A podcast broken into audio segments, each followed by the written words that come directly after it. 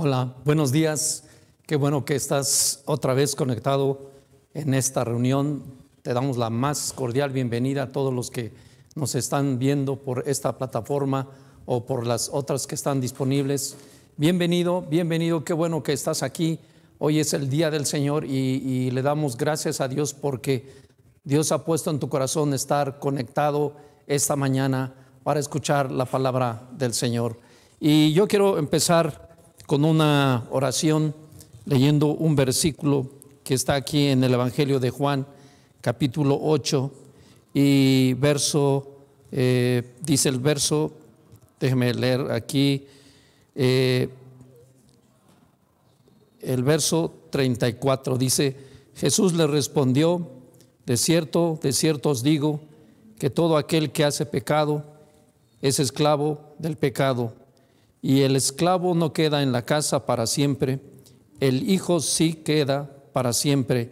Y el verso 36 dice, así que si el hijo os libertare, seréis verdaderamente libres. Señor, te damos gracias por la libertad también de escuchar tu palabra y de predicar la palabra. Y te damos gracias, Señor, por esa libertad que tenemos para escucharte libremente en nuestra nación, para escuchar de tu palabra y de tu evangelio. Te damos gracias, Señor, en el nombre de Cristo Jesús. Amén. Y bueno, pues hoy estamos ya en septiembre, ¿verdad? Ya desde hace unos días estamos casi a la mitad de este mes donde en nuestro país celebramos eh, el mes de la libertad, el mes de la independencia y, y hacemos un festejo ¿verdad? También el miércoles estaremos festejando aquí eh, de una manera distinta, ¿verdad? A través de la plataforma del Zoom, pero estás cordialmente invitado a que participemos también de este evento. Y normalmente celebramos la libertad, la libertad de nuestro país, la libertad de un movimiento que fue hace muchos años y que hoy podemos eh, gritar viva México, ¿verdad? Así es que eh, pues les invitamos a celebrar también estas eh, fiestas patrias de, este, de nuestro país. Pero yo, yo puse, me puse a investigar y, quise buscar qué es la libertad, qué significa la libertad, ¿no? Porque a lo mejor a usted, si podríamos preguntar ahora, y podríamos preguntar, ¿qué es la libertad? ¿Verdad? Y como que todos tenemos un concepto acerca de la libertad. Y yo encontré, hay muchas definiciones en los diccionarios eh, electrónicos o en los de papel. Eh, la palabra libertad tiene, tiene un contexto muy amplio, pero yo encontré algunas cosas y las resumí en estas que, que yo encontré. Dice ahí, ¿qué es la libertad? Pues dice que la libertad es una condición que se refiere a las personas. ¿sí? Es una condición que se refiere a las personas.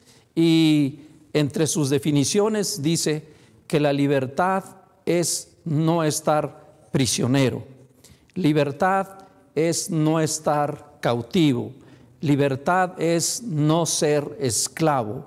Libertad es no estar sometido a la, a la voluntad de otro de forma coercitiva, quiere decir obligada. Pero también encontré unas definiciones muy interesantes que dice, por ejemplo, que la libertad es responsabilidad de sus actos. Es decir, aquel que está en libertad es responsable de los actos que él hace.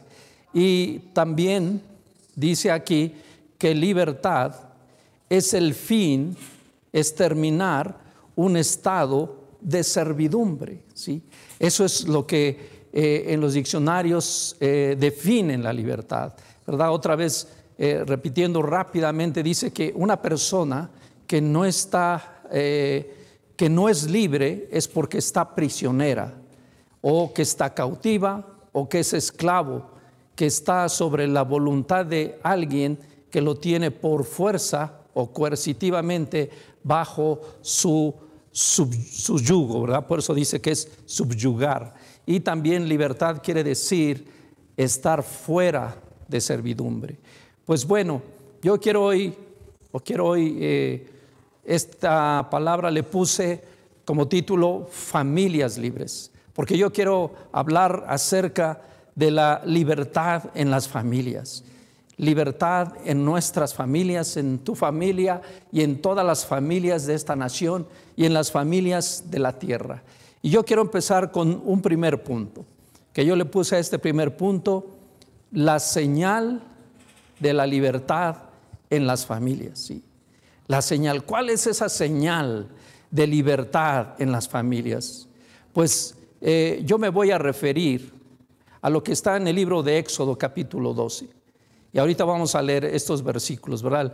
Vamos a leer el verso 3 primero, pero el contexto es, es que una nación, la nación de Israel, como lo podemos leer eh, al principio en la Biblia, en el libro de Génesis y luego en el libro de Éxodo, este, esta nación estuvo cautiva, ¿verdad? Como dice la definición, estaba en cautiverio, estaba en servidumbre, estaba en esclavitud y por tanto no eran libres, no tenían libertad, ¿sí?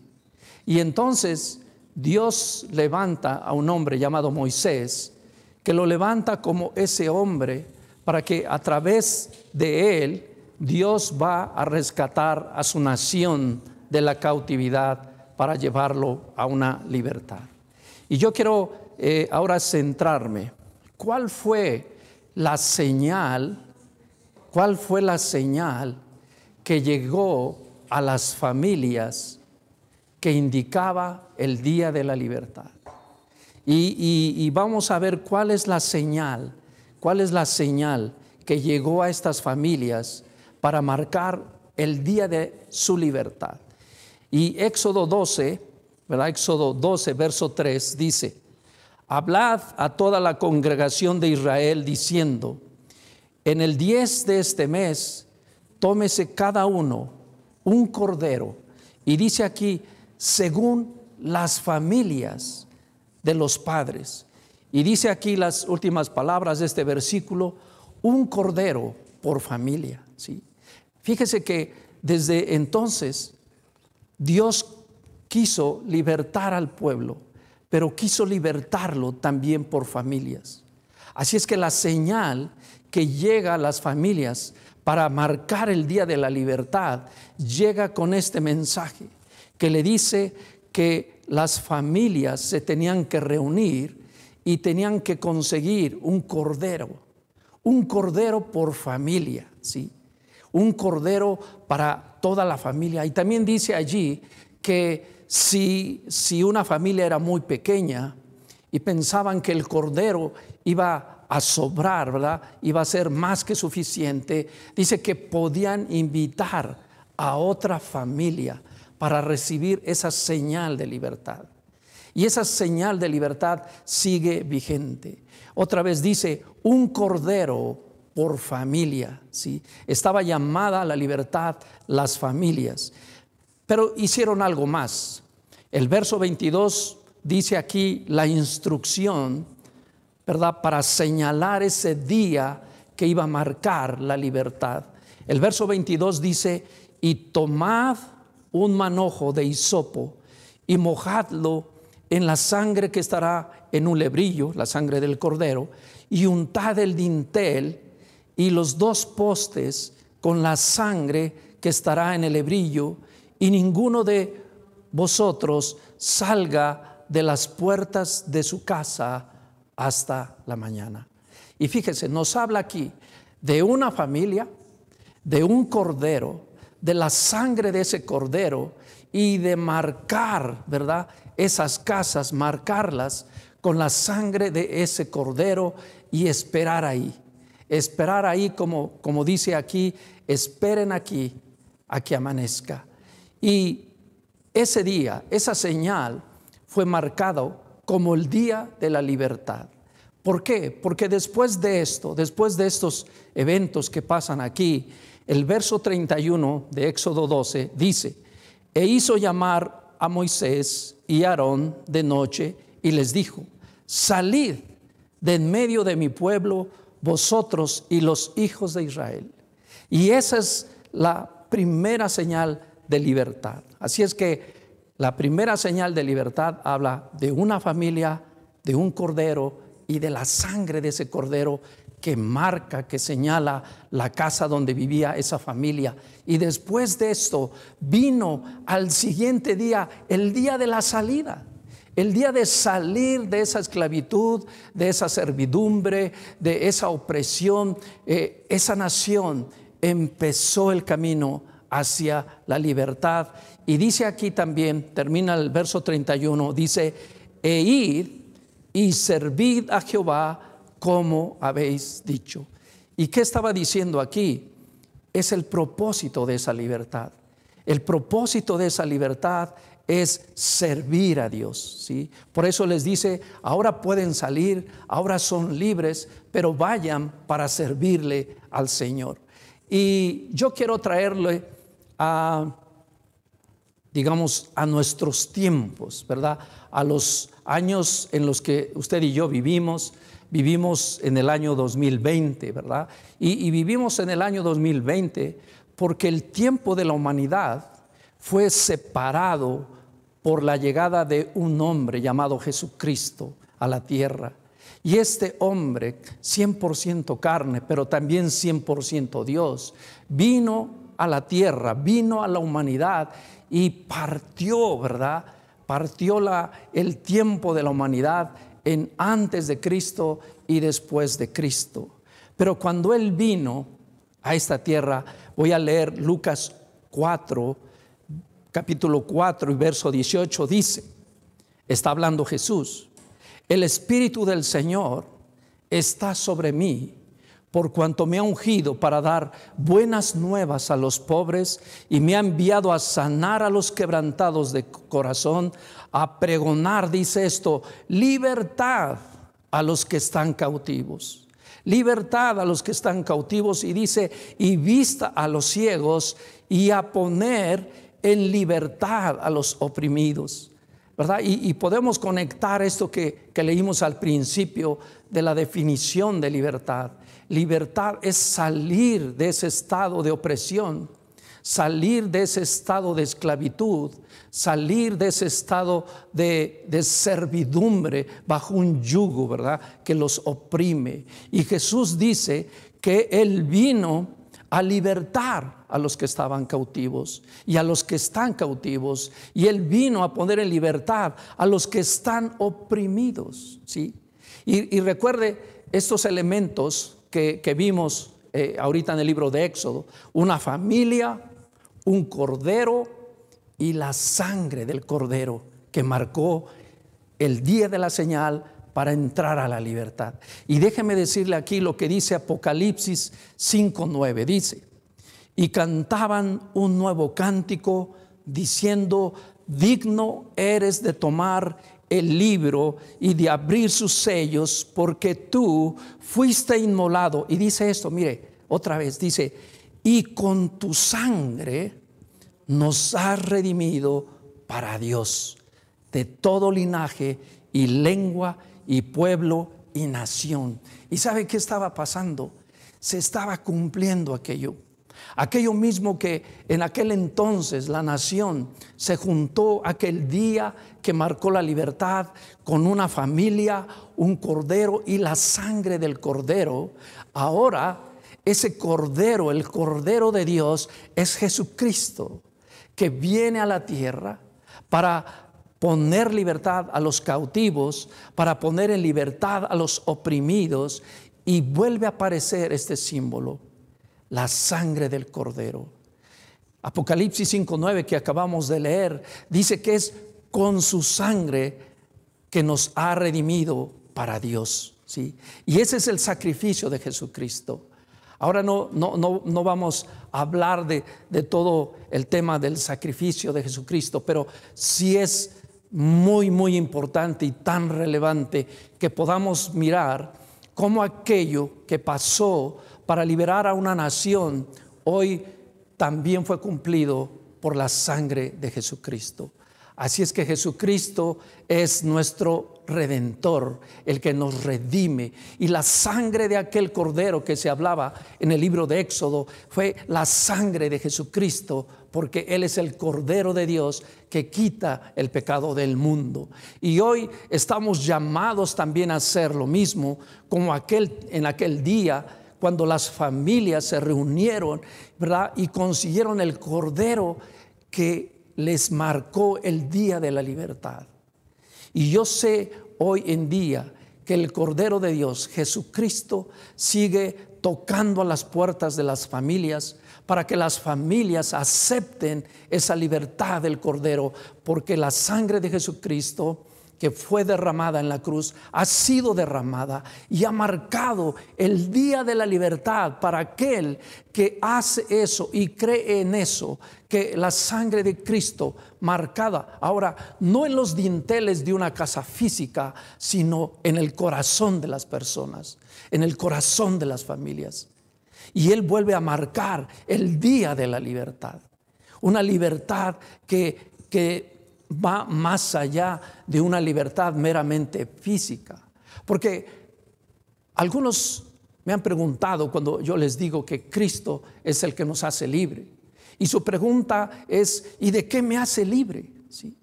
¿Acaso tengo yo unos cadenas o estoy atado? Físicamente no, ¿verdad? No tiene usted o no tienen estas personas algo físico, ¿verdad? Como una cadena o algo que lo sostenga. Pero ¿de qué libertad estaba hablando la palabra de Dios o de qué libertad está hablando la palabra de Dios? Fíjese, voy a leer Salmo 116 y el verso 3. Dice, me rodearon ligaduras de muerte, me encontraron las angustias del Seol, angustia y dolor había yo hallado y el verso 4 dice, entonces invoqué el nombre de Dios diciendo, oh Dios, libra ahora mi alma. ¿Sí? Y Dios trae a nosotros una libertad del alma, una libertad, ¿verdad? De, de todo aquello que, que nos ha atado, nos ha detenido, nos ha oprimido. Y esa libertad es de la que habla Jesucristo. El verso 7 de este salmo dice, vuelve, oh alma mía, a tu reposo, porque Dios te ha hecho bien, pues tú has librado mi alma de la muerte, mis ojos de, lágrimas y mis pies de resbalar. Eh, es, es una descripción de esa libertad, ¿verdad? Nosotros hoy en día conocemos muchos tipos de libertad, pero son de ese tipo de libertad material, ¿verdad? De esas cosas que, sabemos. Por ejemplo, tenemos eh, libertad de expresión, libertad de tránsito, libertad a la educación, libertad de muchas cosas. Pero esta libertad, esta libertad solo la puede dar alguien que se llama Jesucristo. Y que sabe que Él ha pagado ese precio de la libertad. Su sangre ya ha sido derramada en la cruz. Su sangre ha sido ya vertida por usted y por mí. Y esa libertad ha sido comprada a precio de sangre. Y lo que tenemos que hacer nosotros es creer que esa sangre nos ha hecho libres y que ese sacrificio de Jesucristo nos ha hecho libres y nos hace libres, como, como dije aquí o como dice el Salmo 116, una libertad del alma. Por eso dice aquí el, salmista, decía, oh Señor, vuelve mi alma a tu reposo, porque tú me has hecho bien y tú has librado mi alma de la muerte y has librado a mis ojos de lágrimas y has librado a mis pies de resbalar y de caer. Así es que esta libertad, esta libertad viene, ¿verdad?, por el sacrificio de Jesucristo y también por esto, por esto este otro punto. Nosotros somos eh, llevados a libertad, ¿sabe por qué? Conociendo la verdad, conocer la verdad. Jesucristo dijo, yo soy el camino, yo soy la verdad ¿verdad? Y nadie viene al Padre sino por mí. Y dice aquí en Juan 8:32, dice, y conoceréis la verdad, y la verdad os hará libres. Quiere decir que si nosotros conocemos a Jesucristo, conoceremos la verdad, le conoceremos, le conoceremos a Él y seremos libres, seremos libres, ¿sí? Y, Dios quiere llamar a las familias, a su familia, a mi familia, a las familias de este país, a un llamado a libertad. Y Él dice, reconozcan el día, la señal que marca su libertad, el día que ustedes se reúnan en familia y, y acepten al Cordero y acepten la sangre que fue vertida. Y ese día va a marcar el día de la libertad hacia una estación nueva en la vida, una estación diferente, libre de opresión, libre de esclavitud, libre de cautiverio. Así es que nosotros estamos llamados a esto. Y ahora déjeme, eh, junto con usted, eh, hacer una pequeña reflexión de estos tiempos también. es algo que inserté aquí en ese mensaje porque, porque tenía que, que señalarlo, tenía que decirlo. Pero, ¿cuál es el problema? Mire, hoy, hoy en día, ¿cuál es el problema en las familias? ¿Cuál es el problema que en las familias, digamos, no, no hacen esto que marca la escritura, que puedan juntarse, como dice, y, creer en la sangre del Cordero y creer que Él nos ha hecho libres. Hoy en día, la mayoría, casi en el mundo entero, las familias estamos confinadas en nuestra casa. Estamos ahí reunidos en nuestra casa. Si alguien decía, no paso suficiente tiempo en mi casa por el trabajo, hoy yo creo que ha recuperado todo ese tiempo. Hoy hemos estado mucho tiempo en casa, hoy estamos mucho tiempo o más tiempo con los hijos, con la esposa, con muchas cosas. Y yo quiero leerles un, cuatro versículos, cinco, de lo que dice el profeta Geo en el capítulo 1. Y déjeme decirle también un poquito el contexto de, de este profeta. Años después, también este pueblo, la nación de Israel, volvió a desviarse de los caminos. ¿Y sabe qué pasó cuando salieron de los caminos de Dios? Volvieron a caer en esclavitud. Hubo un rey llamado Nabucodonosor, ¿sí? de, un reino que vino, que, era el rey de Babilonia. Y, como este pueblo, el pueblo de Israel, se desvió nuevamente de sus caminos, los caminos de Dios, ¿sabe qué le pasó? Volvió a caer en una esclavitud. Y la misericordia de Dios siempre está a favor de, su pueblo. Y Él quiso enseñarles muchas cosas en ese tiempo de cautividad. Él les quiso mostrar lo que tenían que hacer, qué tenían que hacer para salir de esa cautividad, que era volverse otra vez a los caminos de Dios. Pero, mire, el pueblo salió de esa cautividad y volvió, vamos a decir, a la normalidad. Hoy nosotros también tal vez estamos esperando regresar a lo que llamamos la nueva normalidad. Estamos queriendo salir de eso. Pero la pregunta también que nos hace el profeta es si durante este tiempo hemos hecho lo que dice Dios que tenemos que hacer en las familias. Por eso yo a este mensaje le puse familias libres. Y yo quiero reflexionar en estos versículos que él habla, el profeta, el profeta Geo, que habla, este profeta fue enviado cuando el pueblo salió, vamos a decir, a la normalidad, después de estar en cautiverio. Y dice el verso 4, y el profeta hace esta pregunta, es para ustedes, ¿verdad? tiempo para ustedes. ¿sí? Habla en vosotros, ¿verdad? Pero en castellano. Pero nosotros entendemos vosotros, es ustedes, ¿verdad? ¿Es para ustedes tiempo?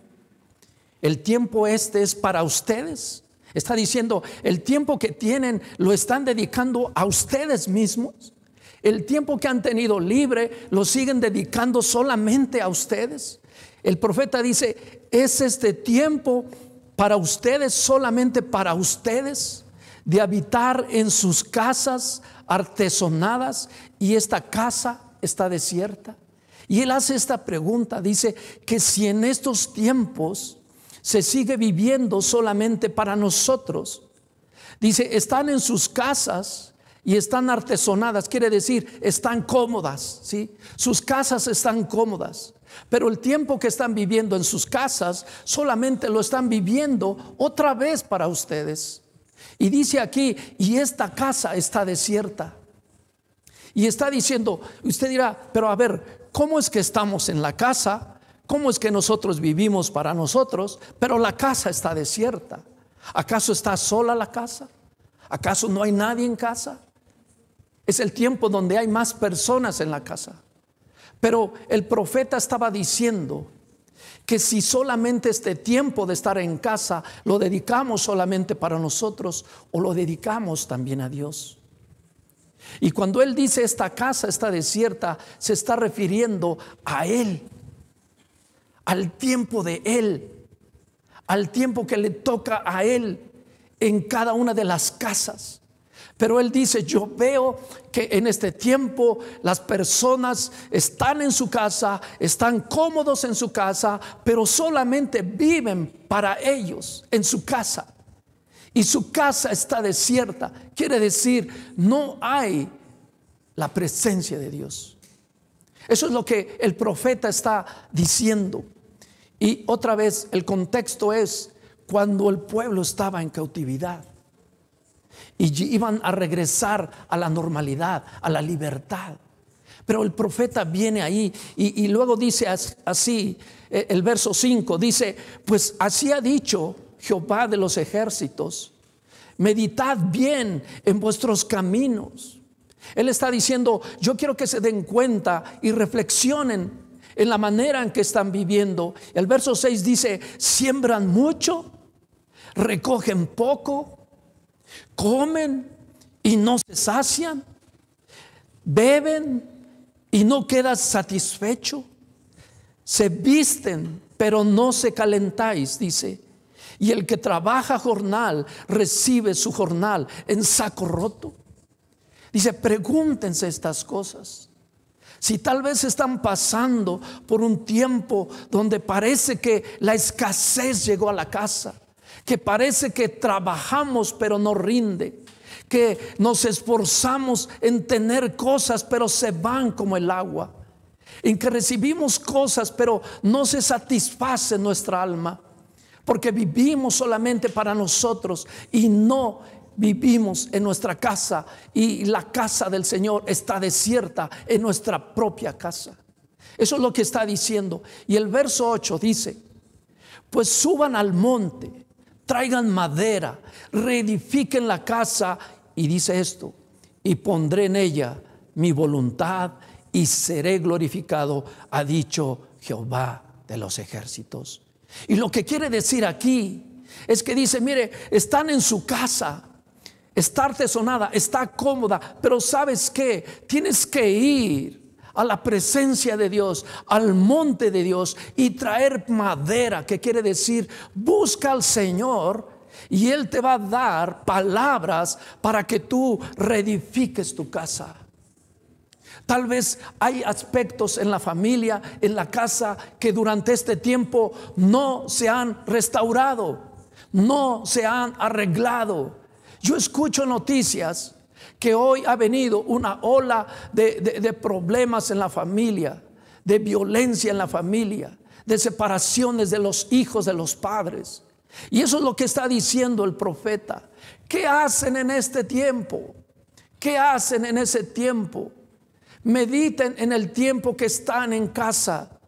Están cómodos, pero mi casa está desierta. Y Él está diciendo, vengan, vengan, suban, busquen mi presencia, yo les voy a dar palabra, yo les daré una visión, yo les daré un camino para que reedifiquen su casa, para que reedifiquen su familia. Y yo voy a poner en su familia mi voluntad y seré glorificado en su casa.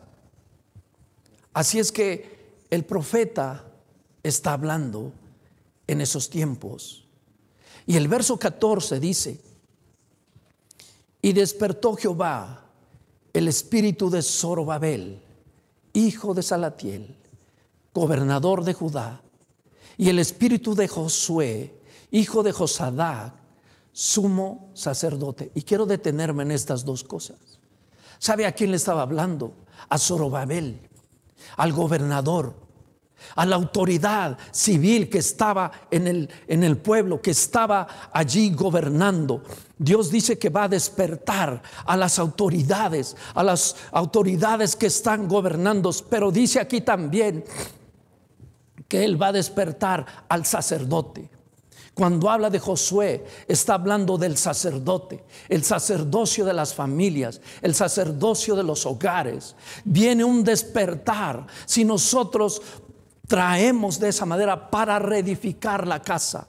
Dice, yo voy a despertar al gobernador de Judá, al espíritu de Josué, hijo de Josadac, el sumo sacerdote. Pero dice más también, dice, y el espíritu de todo el resto del pueblo todo el resto del pueblo. ¿Sabes qué significa esto? Yo declaro esta palabra. Es toda la nación de nuestro país, toda la nación, todo México, todo nuestro territorio nacional, de norte a sur, de oriente a poniente, en todos los lugares. Dice, yo voy a venir y voy a despertar el espíritu del resto del pueblo. Y dice, termina diciendo este, y vinieron y trabajaron en la casa de Jehová de los ejércitos, su Dios. ¿Y sabes dónde Dios quiere estar? En medio de tu familia. Quiere estar en tu hogar. Pero no quiere que lo dejes ahí, que no solamente vivamos para nosotros. El profeta está haciendo claro, digo, en este tiempo, en este tiempo, acuérdense que estaban en la cautividad, ¿verdad? en este tiempo están viviendo en su casa cómodamente pero mi casa está desierta. No me buscan a mí. Tienen tantas cosas por hacer que me olvidan a mí y mi casa está desierta. Y él se hace una pregunta. Reflexionen, mediten, cuestionense cómo está su vida. ¿Será que ha llegado ese momento en que viene como la angustia, la opresión y falta esto? Dice, y trabajan mucho y no les rinde y se compran esto y no les satisface y trabajan mucho y sienten que trabajan mucho, pero no les rinde. Mediten en sus caminos. Y yo te quiero decir algo también, traído también a nuestros tiempos, a los 2020. ¿sí? Yo te quiero decir algo que Jesucristo le enseñó a sus discípulos. El día en que Él iba a tomar la última cena, el día que llamó a sus discípulos para recordar, para enseñarles que trajeran a memoria su nombre. Él buscaba un lugar donde hacer la última cena. Él estaba buscando un lugar, ¿sí? Y dice aquí Lucas 22, verso 10, Él les dijo, he aquí al entrar en la ciudad, os saldrá al encuentro un hombre que lleva un cántaro de agua un hombre cargando un cántaro de agua, cosa que no hacía nadie de los hombres. Pero ese hombre llevaba un cántaro de agua y dijo, seguidle hasta la casa, hasta la casa donde entre y díganle al padre de familia de esa casa, el maestro te dice, ¿dónde está el aposento donde he de comer la Pascua con mis discípulos? Y sabes que esa pregunta sigue vigente para los padres de familia, para los hombres, para los papás, para los sacerdotes de la casa o para las mamás que están al frente. Sigue, sigue vigente esta pregunta. Si, si a la puerta tocaran y tú abrieras y viniera alguien que dijera, ¿dónde está el lugar en esta casa donde Jesús quiere celebrar y quiere estar con ustedes en este tiempo? ¿Tú qué le dirías?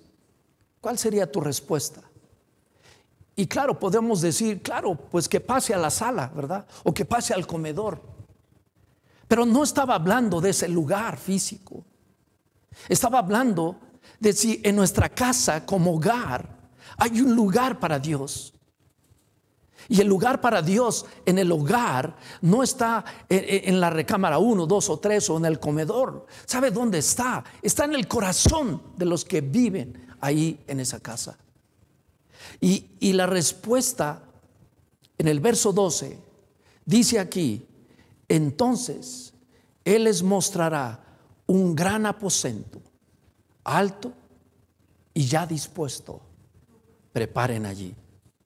¿Sabes dónde Dios quiere venir a morar a nuestra casa y estar con nosotros? Donde un, encuentre un lugar que está dispuesto para Él.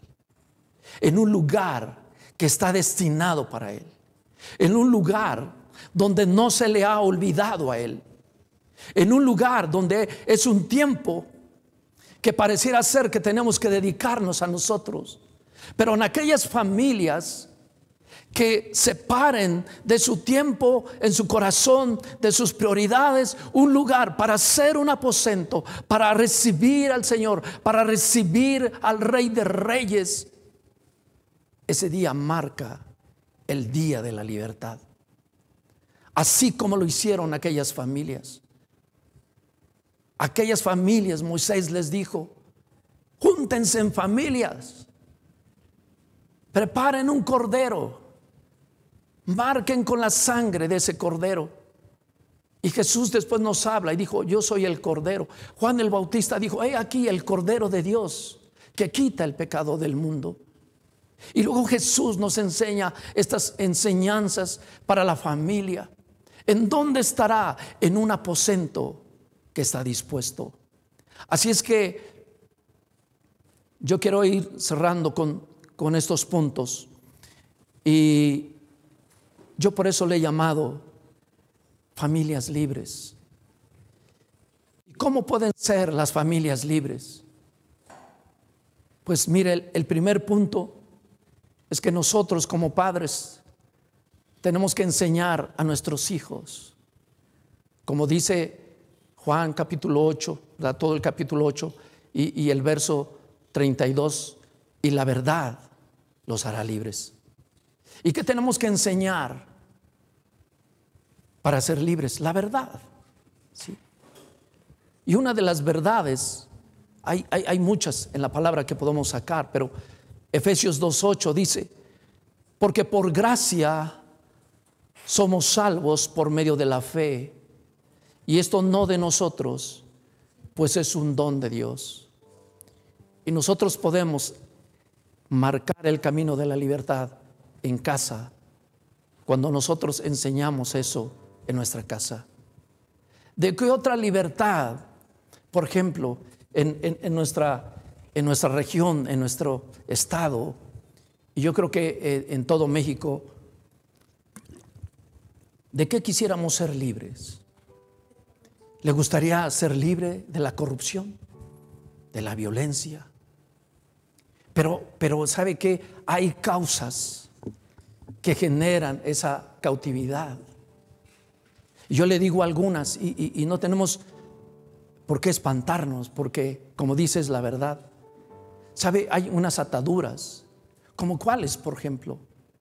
Yo le puedo decir la idolatría, la hechicería, la brujería y tantas cosas que aún siguen ahí, que están ahí. Por eso, por eso el profeta decía, suban al monte, traigan madera y reedifiquen la casa. Reedificar quiere decir quitar lo que nos sirve. Y esas cosas que están en casa, que nos sirven, hay que quitarlas.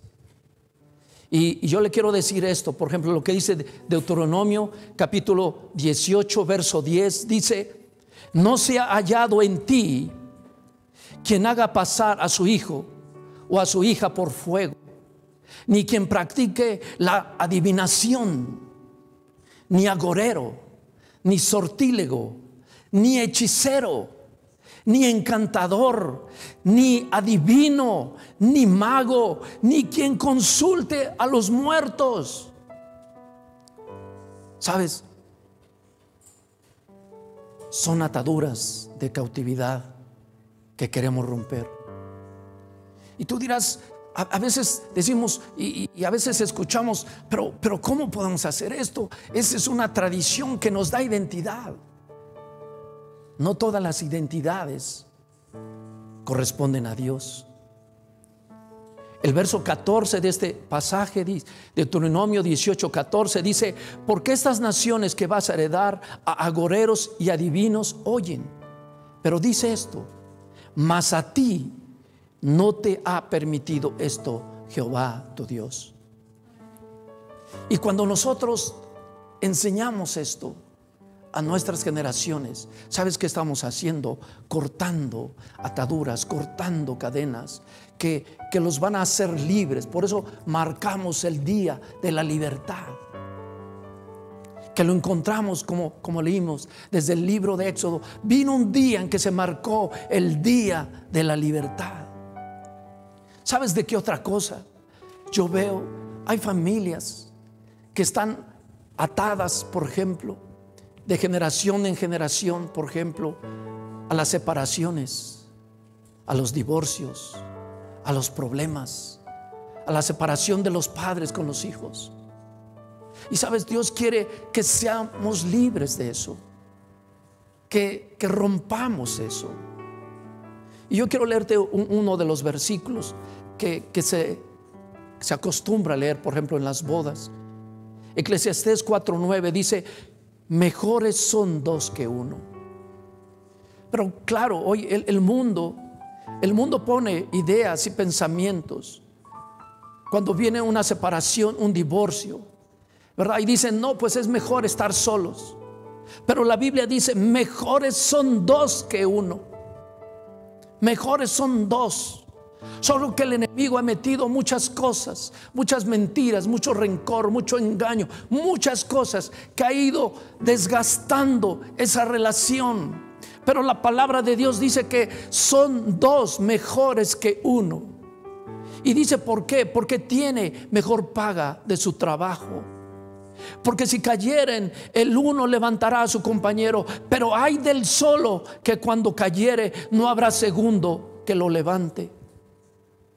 Y el verso 12 dice, ¿sabes que estas familias, estos matrimonios pueden traer al cordero a su casa? El verso 12 dice, si alguno prevaleciere contra uno, dos le resistirán. Y dice esto, y cordón de tres dobleces no se rompe pronto. ¿Y sabes qué significa eso? Que en esa familia se juntan y traen al cordero a su casa. Ese es el tercer cordón. Y una relación así no se rompe, ¿sí? Así es que también queremos ser libres para eso y, quiero, hay, hay, muchos puntos, pero, pero yo quiero decir algunos. ¿Sabe también de qué, de qué yo digo? Las familias necesitan romper esa cautividad. ¿Sabe que cuando ese día que salieron, dijo, al otro día que hicieron esto y empezó la libertad, ¿sabes qué dijo Moisés de parte de Dios al pueblo? Hoy van a salir, pero quiero que salgan con un propósito. Quiero que salgan y sirvan a Dios. El propósito de esa libertad, de la libertad que estamos hablando, es tiene un propósito servir a Dios. Y no solamente se restringe al servicio en una iglesia, que también Dios llama a servidores a su casa. Pero servir a Dios significa dar un testimonio de que Dios ha encontrado un aposento alto en su casa. Y dice Josué, capítulo 24, verso 15. Y si mal les parece servir a Dios, pues entonces escojan hoy a quién sirven. Si a los dioses, a quienes sirvieron nuestros padres cuando estuvieron al otro lado del río, es decir, cuando estaban todavía en la esclavitud, o a los dioses de los amorreos en cuya tierra ahora habitan. Pero dice Josué, pero yo y mi casa serviremos a Dios. Él les está diciendo, yo también vine de la cautividad, pero hoy estoy libre con un propósito para servir y, a lo mejor digamos, en, la parte semántica de un lenguaje en español, a lo mejor dirás, pues está mal escrito, hubiera dicho, este, mi casa y yo, ¿verdad? Pero dice, no, ¿sabes qué dice? Pero yo y mi casa. Lo que está diciendo es que Él está anteponiendo su servicio de Él como ejemplo para su casa. Pero dice, yo y mi casa serviremos a Jehová de los ejércitos. Y termino con un punto antes de orar por, por esta, esta reunión. ¿Sabes de qué? Yo veo y declaro que nuestro país sea libre es del espíritu de escasez, del espíritu de pobreza, el espíritu a veces de, miseria. Y yo, yo, le pido al Señor que, que, haga libre, que nos haga libre para vivir en, un, en una vida de abundancia. Y sabes, no quiere decir que sea, oye, vamos a, tener todos mucho, mucho, mucho dinero. No, eh, no está hablando, ¿sabes por qué? Porque incluso el dinero el amor al dinero pierde la, pierde la vida, ¿verdad? Como dice el Evangelio. Porque raíz de todos los males es el amor al dinero. Pero lo que Dios quiere hacer es darnos esa libertad de ser generosos, por ejemplo. De tener esa libertad de dar sin temor a decir, no doy porque tengo miedo de quedarme sin nada tener esa libertad para confiar en Dios, tener esa libertad para confiar que el Señor va a proveernos. Y sabes, una de las cosas que tenemos que, que, nosotros también dar a nuestros hijos para tener libertad es enseñarlos a dar, enseñarlos a ser generosos. Y una de las cosas que la Biblia dice es diezmar. Y yo sé que ahora viene muchas cosas a la mente y, hace un crash, ¿verdad? Porque, porque es eso precisamente. La cultura del mundo. Y dice, no, aquí si quitas algo, resta. Pero en Génesis 14, 20, por ejemplo, habla de este encuentro de Abraham con Dios. Habla, habla de aquella guerra que, que había tenido Abraham con unos reyes y que él había recuperado cosas, pero él reconoció esto. Él dijo, yo lo he logrado, pero no ha sido con mis fuerzas. Dios ha estado conmigo y yo he tenido ahora de esto. Y de esto que yo he tenido, de esto que he recibido, de esto yo le quiero dar una parte a Dios. Y dice aquí el verso 20, bendito sea el Dios altísimo que entregó tus enemigos en tu mano y le dio a Abraham los diezmos de todo. Yo sé que hay muchos que piensan que si el diezmo es del Antiguo, del Nuevo Testamento, que si la ley, aquí no había ley todavía, ni siquiera se había escrito. Moisés todavía no nacía. Pero Hebreos dice que cuando nosotros hacemos una buena obra para Dios, en nuestra simiente, es decir, en aquellas generaciones que todavía no vemos, estamos dando bendición. Y yo le pido al Señor que nos haga libres de esa atadura que nos lleva a miseria, a pobreza, cuando podemos ser libres para estar en libertad y vivir en abundancia. Y yo quiero concluir. Hay más cosas, pero yo quiero concluir esta, esta mañana.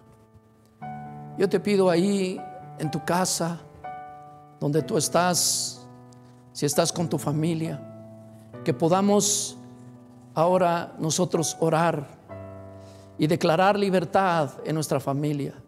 Dios quiere hacer familias libres y Dios está mandando una señal de libertad. Y hoy puede venir a tu casa esa señal de libertad. Y esa señal de libertad es aceptar, reconocer, marcar tu corazón y la de tu familia y la de tu casa con la sangre del cordero. Porque una vez que fue marcado eso, ¿sabe qué pasó al siguiente día? ese mismo día tuvieron que apresurarse, ¿sabes para qué? Para salir, para irse de ahí. Porque vino la libertad. Así es que vamos a orar. Yo te, yo te pido que oremos. Ahí cierra tus ojos si tú estás solo y no está nadie de tu casa, pero, pero tú sabes que están por ahí, sabes si no están, cierra tus ojos y en tus ojos vas a mirarlos a todos juntos y vas a traer, como dice aquel día, trajeron al cordero y marcaron su casa con la sangre del cordero y esa fue la señal de libertad para las familias. Padre, en el nombre de Jesús, Señor. Puedes decirlo ahí con tu voz alta, que te escuches en tu casa, con tu familia. Si estás con tus familiares, puedes, puedes juntarte, puedes reunir. Y podemos decir, Señor Jesús, hoy Señor, hoy Señor, en esta casa, en este hogar, Señor, reconocemos, Padre, al Cordero de Dios que quita el pecado del mundo, Señor. Y hoy, Señor, es la señal de libertad para esta familia, Señor. Ponemos en nuestro corazón la sangre de este Cordero, Señor, que nos hace libres, Señor. En el nombre de Jesús, Señor, marcamos este día este camino, Señor, y saldremos a libertad, Señor. Serán rotas todos estos yugos de esclavitud, Señor, y saldremos a una nueva vida, a una nueva tierra, una tierra de prosperidad, de bendición, Señor, de salud, de bendición, Padre, para mí, para mi casa y para esta nación, porque esta nación necesita familias libres por Cristo. Oh Señor, te damos gracias, Padre. Bendito eres, Señor. Bendito eres, Señor. Dice la palabra, y conocerán la verdad, y la verdad los hará libres. Y si el Hijo los libertare, serán verdaderamente libres, Señor. Y yo declaro libertad en las familias, yo declaro libertad en nuestros hogares, Señor. Oh Señor, te damos gracias porque celebramos ciertamente en este mes la libertad de nuestro país, pero hoy celebramos, Señor, la libertad de nuestras casas, en nuestros hogares, en nuestros corazones, Señor Padre, en el nombre de Cristo Jesús, Señor. Oh Señor Padre, es un día marcado de libertad, Señor, en el nombre de Jesús, en el nombre de Jesús, Señor. Te damos gracias, Padre. Así es que yo le invito, hoy es un día, es una señal de libertad. Y Dios quiere familias de libertad. Desde el principio Él dijo, júntense como familias, que yo marcaré este día para día de libertad. Así es que vamos a seguir clamando al Señor. Y yo te invito a que escuches esta alabanza y ahí termines de orar con los de tu casa y nos vemos en la próxima. Que Dios les bendiga. Hasta luego.